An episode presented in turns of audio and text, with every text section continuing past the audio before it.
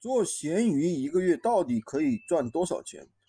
昨天跟我的一个朋友聊了一下，他说他现在的话开了七十个店铺，然后的话每个月每一天每一个店铺打底最少是一百块钱，你可以算一下，他以到底可以赚多少钱，对吧？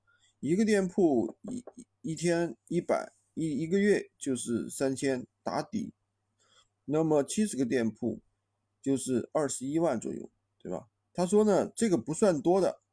他的另外一个朋友开了五百个店铺，五百个店铺，你想想，每天每个店铺赚一百块钱，那么一天打底就是五万块钱，对吧？一个月下来就是一百五十万，这可能超出了很多人的一个想象，就说，哎呀，你又开始吹牛了。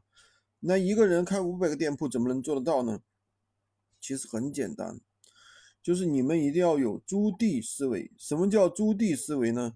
就是就像以前啊，农民有时候没有地，对吧？要从地主家、地主手里去租地。那么我们做闲鱼也是一样的。如果你想老想着自己免费去开，或者就用自己的身份证去开，那是开不了多少的。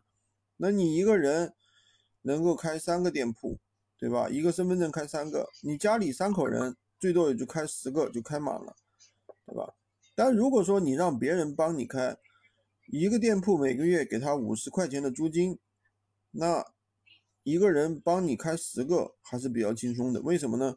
他自己三个加上他他再找几个朋友，对不对？那你要开五百个，其实你这样去算的话，你开五百个也没有那么难，对不对？五百个你只要找到五十个人，对吧？帮你去开就可以了。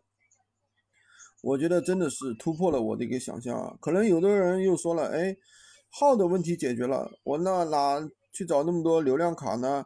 或者哪哪去找那么多手机呢？其实手机现在很便宜啊，二手机、二手安卓机三百到五百块钱一台，对吧？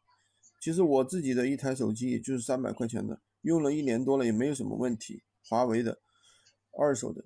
那么另外一个呢，很多人会说，那怎么选品呢？选品其实很简单，那个闲鱼上长盛不衰的就是数码产品。家具、网红产品，数码是什么呢？手机啊、电脑这些，对吧？家具我不讲了，大家都知道的，家具啊、实木家具啊，还有一些这些东西利润很高，对吧？网红产品的这个都东西自己每天要去刷刷抖音，找找感觉啊，经常会有什么，比如说，呃，有一段时间出了什么羊羊驼啊，什么暴力熊啊，什么冰墩墩啊，对不对？这个就是要自己去抓住一个嗅觉，好吧？今天就跟大家讲这么多。喜欢军哥的可以关注我、订阅我的专辑，当然也可以加我的微，在我头像旁边获取闲鱼快速上手笔记。